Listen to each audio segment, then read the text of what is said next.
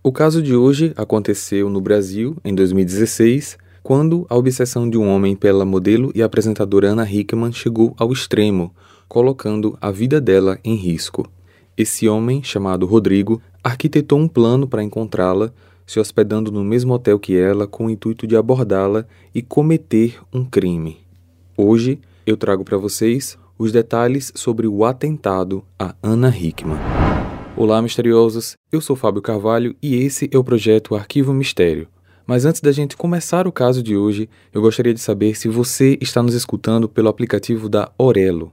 A Orelo é a única empresa brasileira que remunera os criadores de conteúdo por play.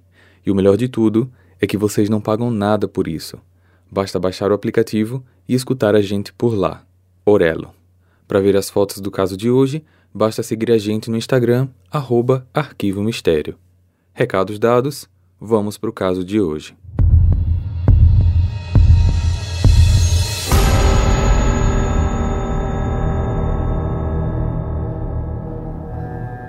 Ana Lúcia Hickman Correia, mais conhecida como Ana Hickman, é uma modelo, empresária e apresentadora na rede Record.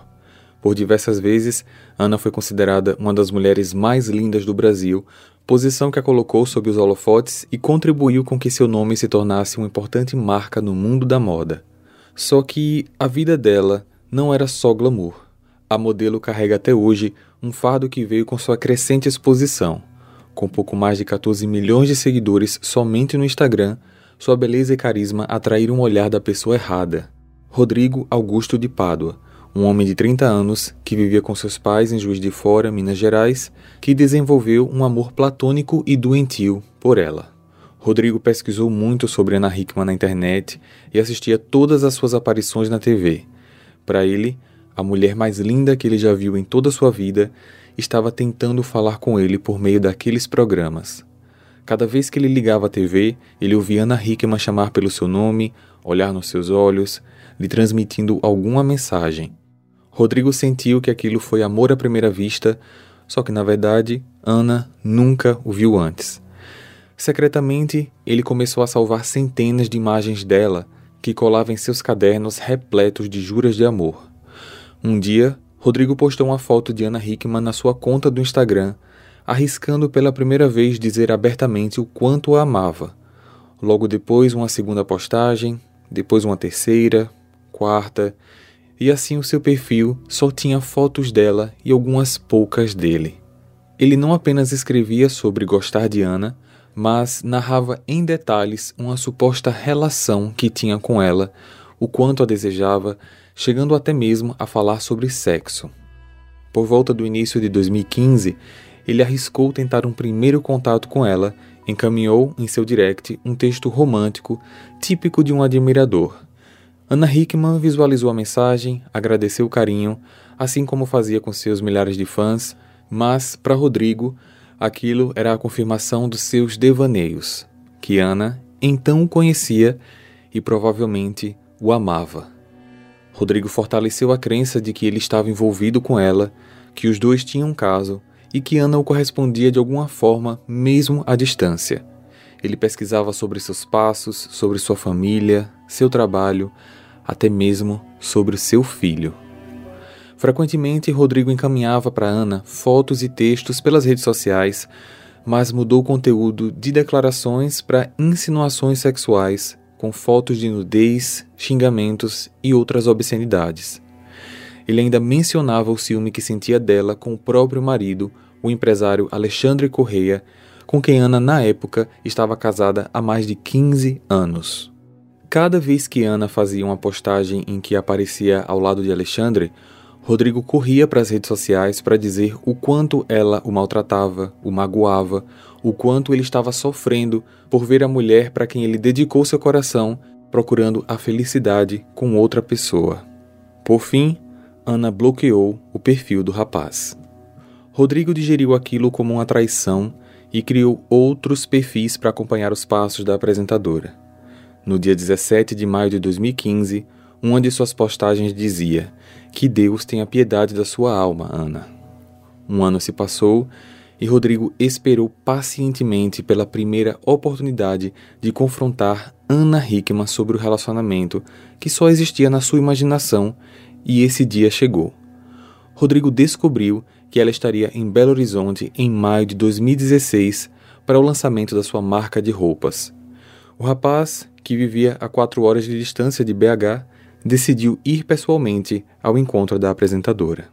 Rodrigo fez vendas online de várias coisas pessoais para pagar despesas com a viagem e comprar um revólver calibre 38. Tudo foi planejado nos mínimos detalhes. Ele se hospedaria no mesmo hotel dela e esperaria o momento certo para agir. Na tarde do dia 21 de maio, Ana Hickman desembarcou no Caesar Binis, um hotel de luxo da capital de Minas Gerais. Junto com ela estava parte da sua equipe, como o seu agente e também cunhado, Gustavo Henrique Belo, e a esposa dele, Giovanna Oliveira, que era assessora dela na época. Os três se hospedaram numa suíte dupla no décimo andar. Sem que ninguém soubesse, Rodrigo estava hospedado três andares acima.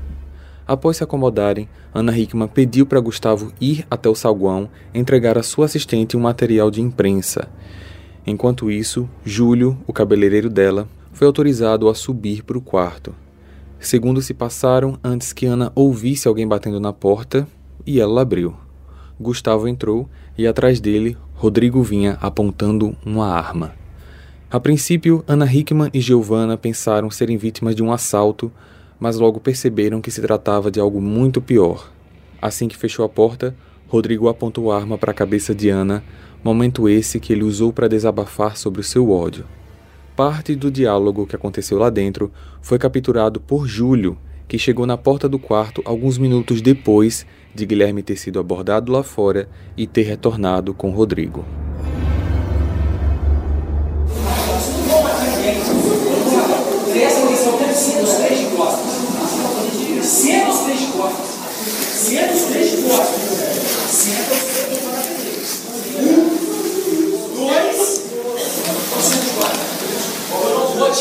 Você, meu irmão. Eu não vou tirar de você. Eu quero que você sente. Eu vou tirar de você, cara. Você nunca fez nada. Ela fez, mas eu. Senta. Eu não vou matar. Eu quero conversar, mas eu não quero olhar pra cara dele. Esse. Eu não posso. Você tá sendo os três. Os três. Eu não vou te matar, cara. Eu sou louco. Se eu tenho alguma coisa que eu sinto, o que eu posso fazer pra consertar isso? fala que eu faço, eu te pedindo, por favor. Sente de novo.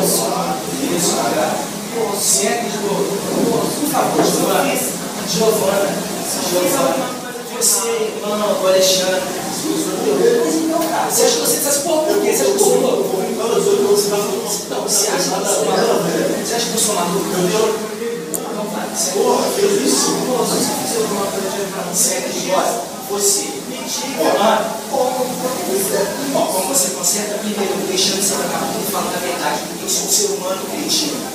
Eu sou um ser humano, eu não tenho coração, eu te falei. Eu jamais, eu jamais batiria seu coração. Filha da puta, sua mentirosa, não vem com palhaçada pra cima de não. Você sabe, Deus é tão bom, não me perdoa, cacete. Deus é tão bom comigo tão bom comigo em uma cidade de 3 milhões de habitantes. Ele me mostrou aonde você estaria, que horas você chegaria, aonde de showroom que você, que você iria, de, de tão bom que é comigo. Eu não sou assassino. Posso colocar o celular mais uma vez? Posso não, não, o celular tá bom.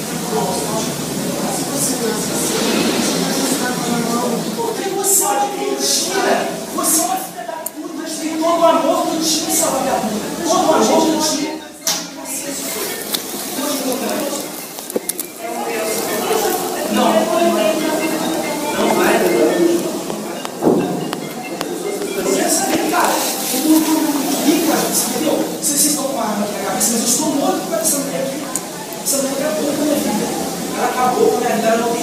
compaixão comigo. Implorei para ela um. Eu aqui para você, aqui para você.